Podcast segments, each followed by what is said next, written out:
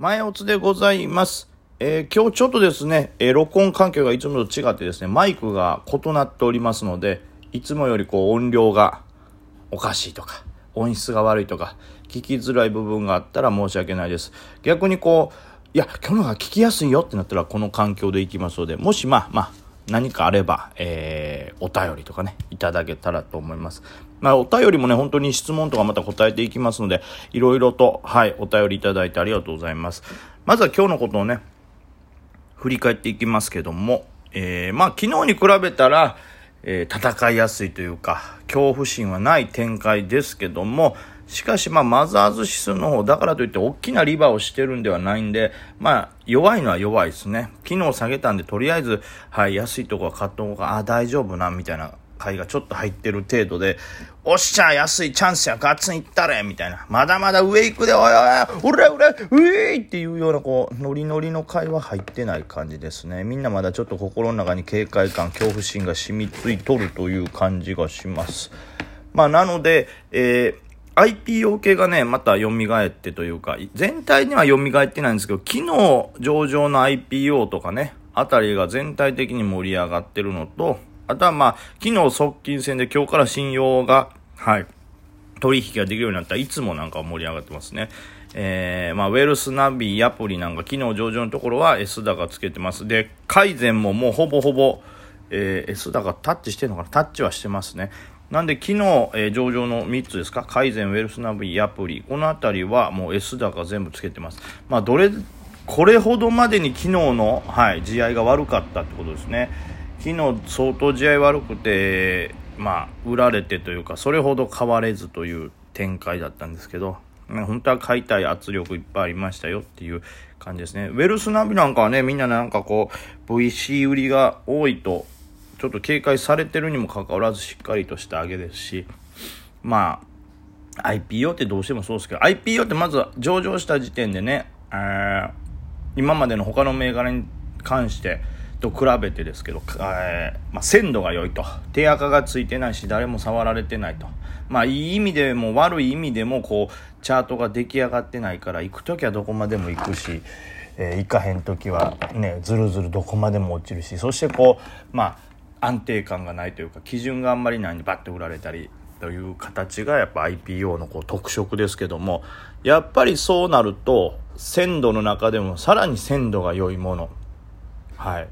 で、この機能上場の改善、ウェルスナビアプリあたりが選ばれたのかなと。あとは、まあ、その、もう一個別の要因で、えー、昨日、おととい寄らずで昨日側近戦だったいつもが、えー、資金自由に入るようになって多くの人が参加して上がってるという感じですかね。まあ、この辺のね、あの、さっき言った機能上場の3つあたりは強いんですけど、それ以外のね、ちょっと前に上場したやつなんかはね、OKM とか、あとはビーイングとかもそうですね。この辺りはこう上げたりする瞬間はあるんですけど、その後のかかとがなかなかに強烈。ココペリとかもそうですね。えー、おととい寄って、昨日側近戦明けで上げましたけど、今日も僕ちょっと入りましたけど、ぐわっと上がったと思ったら4700で、とんでもないかかとですよ。これ何なんですかね、急に。およそ5分間で300円幅下げると、しかも4000円の株の300円幅下げですから、一瞬で10%ぐらいマイナスですから、こんなん信用で結構な枚数入ってたらもう、高値掴みはもう一瞬5分で即死みたいなことになりますから、まあ、相変わらずちょっと注意が必要というか、はい、やっぱり IPO は IPO だなという、そういう乱高下するという感覚だけはね、絶対に外しちゃならないというか、まあ、早めの反液だったり、液出しっていうのは必ず必要ですね。なんで、えー、例えば、ヤプリ、そしてまあ、強めに推してウェルスナビ改善あたりもですね、やっぱ、剥がれた後にドンってこう、押しが強かったりするんでね、ある程度細かく利益を出していかないとというところですね。で、えー、5番ですよ、これね。これまあちょっとさっきね、あの、冒頭の方で言いましたけども、やっぱり一回ついた恐怖心っていうのはそう簡単には拭えないんですよ。今日、あの、大きくマザーズがリバってたら、あ、大丈夫やった。あれはただのおしめやったんや。なんか大きな要因出て怖がってバンって売られた。あ、でもそれ大丈夫やったから戻したとかになら全然トレンドにも影響しないでしょうし、マザーズ自体のね、えー、みんなの恐怖心も消えたんでしょうけども、やっぱりこれ昨日のがあって何も変わらず今日を迎えてでさらにあんま強くないといってやっぱなんとなく全体的にいつかまた崩れるんじゃないかなという恐怖心がみんなの心の片隅に残っておりますね。で、えー、さらに何ですかマザーズも言ったら下げトレンドの形になってきておりますからうーん5番はやっぱ僕は怖いですよね。そのうん。特にこう乱高下が激しい銘柄なんて、まあ、IPO とかそうですけど売られ出したらまた、えー、さっきのココペリのような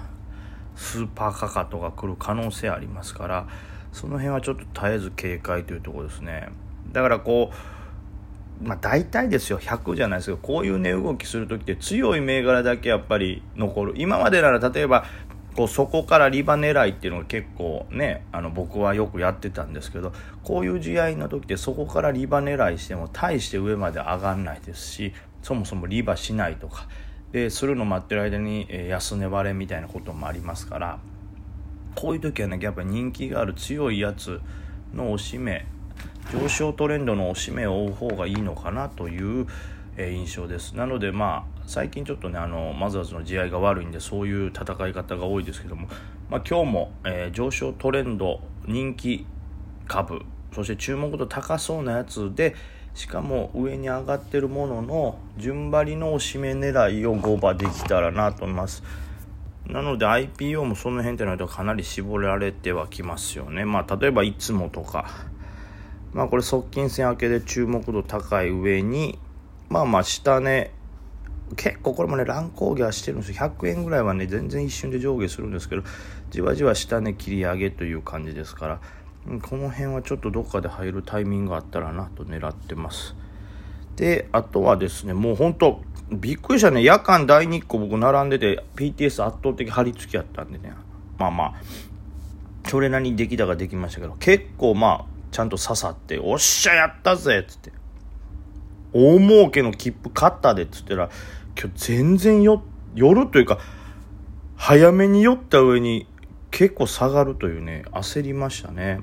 全然これやったら680円とかやったら余裕で買えたんで、PTS で買う必要なかったってむしろ PTS で買えたことでこう損損失をねこう含み損を抱えてしまうという展開でかなり難品しましたけどまあそれで売りをうまくこなしてるのか、えー、まあ、大日光の方も大きな押し目というか、まあ、初押しに近いですかね。うん。昨日晩上げて今日もかなり上げて1回押したっていう感じなんで初押しと認定されても良い形かなと で一応こう、えー、直近の高値であるこのいくらですか？この1714とか、えー、この辺りを抜けてるんで、ある程度青天井入りというか、チャートもちょっと軽くなるのかな。そしてこう、見たら、こう、出来高が今日すごいんですよね。200万株の出来高、200万株近い出来高があって、これも過去の、えー、冷やしとかと比べるとかなり出来高ある方なんで、まあちょっと初動と捉えてもいい、まあ初動というか、初動からの初押しと捉えてもいいぐらいの出来高してるなと、こう、まあ、ホルダーが入れ替わったのかなと、さらに上行くと信じてる人と、っていう感じはあるんで、まあ、大日光もさっき言ったみたいに、押し目が来たらちょろちょろ拾って、えー、上目指せたらなという感じですね。まあ、そんな感じかな。あとはね、こう、昨日からバーンと上がった、ふるったふるったですけど、まあ、十分上がってるんですよ。11%上げですけども、これも夜間 PTS200 何ぼ ?80 ぐらいつけたのか ?290 ぐらいつけてんのか。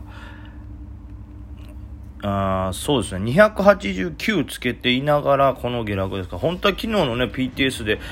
ね、あの、持ってる人は売ってたすごい儲けなんですけど、最近なんかちょっとこのパターン多いな。PTS 高値で翌日下げると。これもね、多分ね、ある程度のこう、サイクルがあるんですよね。まあ、昔ちょっとちょっとこのラジオでも喋りましたけど、100円で買って110円で売れて儲けてた株が、それがあんまりもこのレンジで繰り返されると、まあ100円じゃ買えなくなるとか、110円で売れんねったら101円で買っても十分やみたいな